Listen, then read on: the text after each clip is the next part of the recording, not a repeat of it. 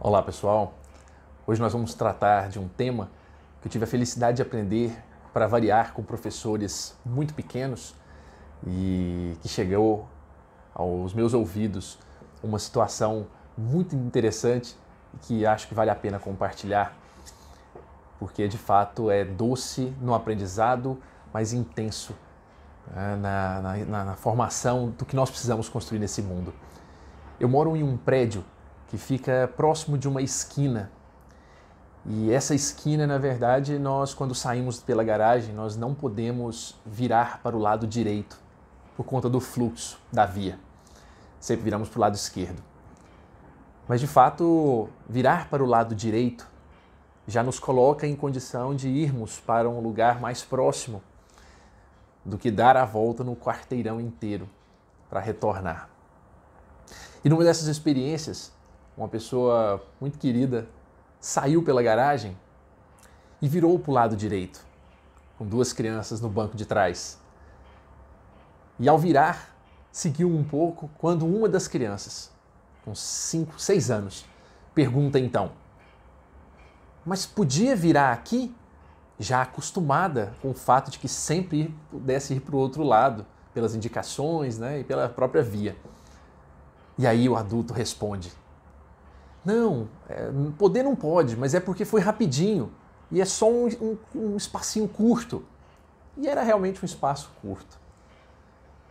E aí passou mais um pouco, a mesma criança que perguntou se podia virar, pergunta então.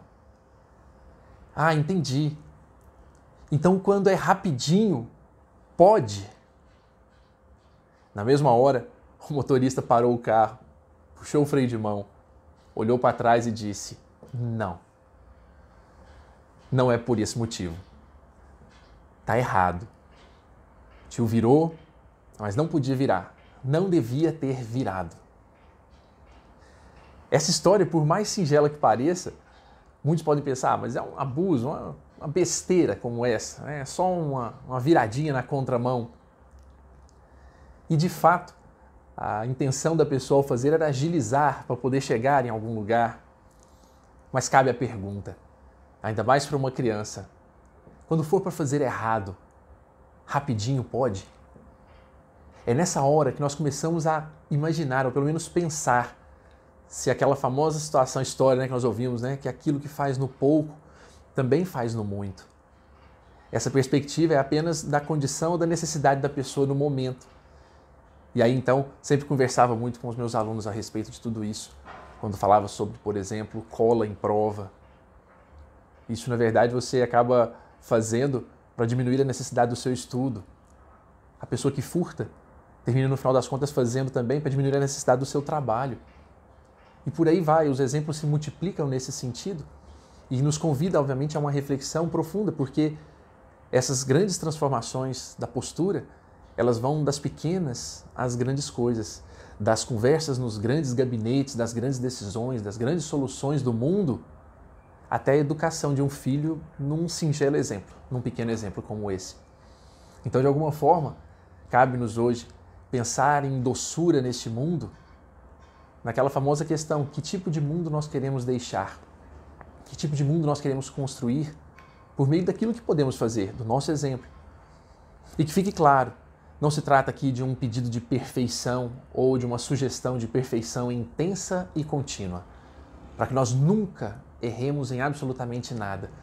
Não é essa a proposta, até porque isso seria inviável, uma vida de perfeição, mas eu me recordo de um amigo muito querido que certa vez eu preocupado em como educar meus filhos, eu não sabia se eu tinha condição de fazê-lo ou não.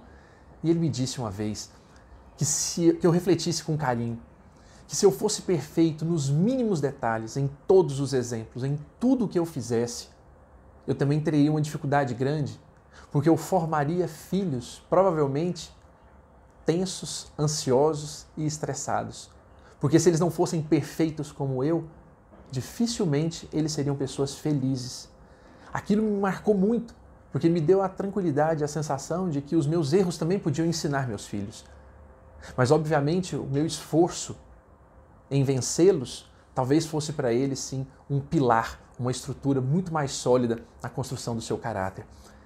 E é então que eu fico pensando se não é momento de nós refletirmos nos, nos insignificantes esforços que precisamos fazer para mudarmos-nos, para transformarmos-nos.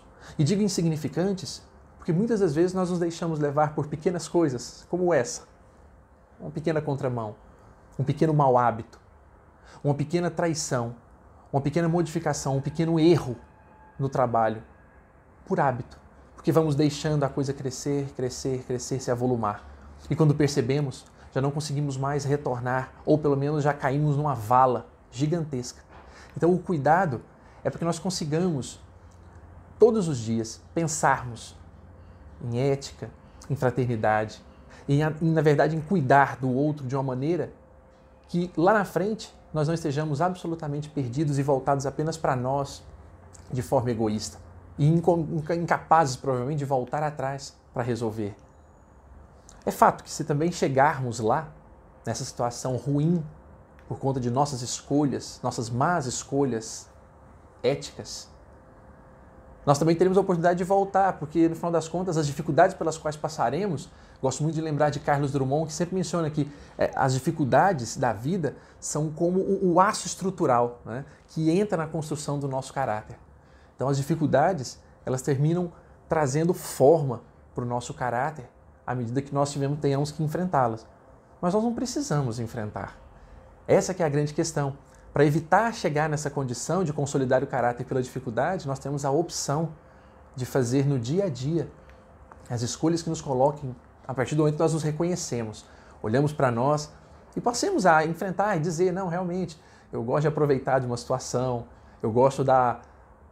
Inclusive, me recordo de um livro que li na adolescência e me lembro bem que lá uma das frases que me marcou muito, já naquele tempo, foi de um mágico que dizia ah, que serão chegados os tempos em que será preciso escolher entre o que é fácil e o que é certo de fato, escolher entre o que é fácil e o que é certo, os tempos estão aí. E geralmente, quando escolhemos o caminho mais fácil, acabamos no fundo, no fundo, tomando essa rota de pensarmos apenas em nós. Quando podemos escolher aquele caminho que de alguma forma exemplifica, que traz um pouco de paz. Basta nos reconhecermos, observarmos aonde temos as pequenas falhas para podermos ir aos poucos corrigindo esse item. Então, se obviamente ainda temos o hábito de deixar o carrinho do supermercado numa vaga, se ainda ouvimos som alto, independente do horário, do dia, das pessoas, se ainda jogamos lixo no chão, se paramos em fila dupla, se pequenos hábitos do dia a dia, se viramos numa contramão, furamos um semáforo, qualquer hábito, se eles na verdade ainda fazem parte do nosso dia a dia, de maneira imperceptível ou inconsciente, que nós possamos nos conscientizar para podermos fazer as escolhas, na verdade, que tenham um caráter mais humano, fraterno, coletivo. Não é ser imune ao erro. Nós vamos errar, nós vamos nos equivocar. Mas que possamos conscientemente fazer isso e pensar de maneira clara que não somos nós apenas a viver nesse mundo, há outras pessoas também. E nesse sentido, nós não, não deixaremos de nos tornar, quando nos conhecermos um pouco melhor, fiscais da vida alheia. Nós deixaremos de exigir dos outros a perfeição que queremos quando nós mesmos não temos condição de oferecê-la ao mundo nessa maneira de proceder, me parece que nós conseguimos então chegar mais próximo do que Gandhi já nos convidava, né, para que nós sejamos a mudança que queremos ver no mundo. Se conseguirmos nos mudar, ainda que seja no pouco, nós começaremos, na verdade, a ver o mundo também transformar ao nosso redor por uma questão muito óbvia, porque nós passaremos de deixar de usar o outro como referência, mas nós mesmos. Então, aprendi uma certa vez, até numa palestra muito bacana, em que o palestrante dizia que se a pessoa, por exemplo, varre a calçada dela com água por três horas ali, se ele leva, por exemplo, três horas tomando um banho quente, se não pensa em nada de reciclagem, se não tem bons hábitos com as pessoas, se não fala com as pessoas, eu não posso tomá-las, na verdade, como exemplo. Aquela pessoa que, por exemplo, vai ao trabalho e finge que trabalha e ganha o seu salário, não é ela o meu exemplo. O meu exemplo, na verdade, a minha referência é a outra pessoa. É aquela que dedica, que faz, que realiza, que transforma o mundo de alguma forma, pensando sempre no coletivo e não só em si mesmo. Por isso, esse hábito de ética ou de transformação, e não estou aqui entrando em nenhum detalhe sobre definições, mas pensar o mundo de uma maneira doce e especial pressupõe regar. Aí eu me lembro do professor Mário Sérgio Cortella reforçar esse convite, que nós possamos regar diariamente esses bons hábitos, regando, limpando, consertando aquilo onde obviamente precisamos de um pouco de mais de força e de dedicação. Porque provavelmente assim, só assim, nós teremos a consciência de que nossas ações são uma aula o tempo todo. O tempo todo. Sempre vai ter alguém nos observando ah, no nosso dia a dia. Então, cuidado, porque ali é aula para valer. As pessoas olham e veem os nossos hábitos, a nossa maneira de proceder. Não dá para dar uma, não dá para vacilar rapidinho, porque nossos, nossos atos são como uma aula, ao vivo, presente. Mas é obviamente, é bom lembrar que nós não estamos aqui para pagar contas, a dormir, acordar, pagar contas, dormir, acordar, comer, pagar conta, dormir, acordar, comer. É essa reflexão que nos coloca numa condição de imaginar a vida um pouco melhor, poder fazer algo mais pelas pessoas. E nesse fazer algo mais, é bom que a gente imagine também, quando não tem ninguém olhando, do contrário, essa é a hora da preparação da aula. Aqui é quando a gente está preparando a nossa melhor aula, para que hora do ao vivo, quando nos encontrarmos com elas, nós estejamos bem preparados. Então, não compensa vacilar nem rapidinho quando estamos sozinhos. E isso, obviamente, tem todo sentido com o que Immanuel Kant já mencionava, quando falava que tudo aquilo que você não pode contar como fez, então não faça. Então, na solidão, no momento que estamos sozinhos, se nós pudermos, nessa hora, prepararmos-nos para os enfrentamentos quando estamos com as pessoas, nós conseguiremos, assim, de alguma forma, fazer aquilo que realmente viemos fazer nesse mundo de alguma forma. E eu encerro lembrando aqui de uma belíssima história. Na verdade, é um relato dizendo uma analogia, mostrando que nós somos como velas e cada pessoa sendo uma vela, e já reforcei isso em outro momento, uma vela ilumina outra, ilumina outra, ilumina outra, Há sempre velas que não acenderão, talvez o pavio curto, ou talvez não tenham pavio, mas uma hora elas acabam derretendo e acabam cedendo também, e elas vão se acender. Então, que nós possamos imaginar fazer a diferença na vida das pessoas por meio dos nossos hábitos, para que todos os dias nós possamos repensar, refletir sobre como estamos fazendo e como estamos fazendo e como queremos fazer. Então, vamos aproveitar essa semana, aproveitar essa semana para iluminar para fazer a diferença na vida das pessoas por meio de nossas práticas, nossa maneira de ser no trabalho, em casa, com as pessoas e iluminar, ainda que seja rapidinho.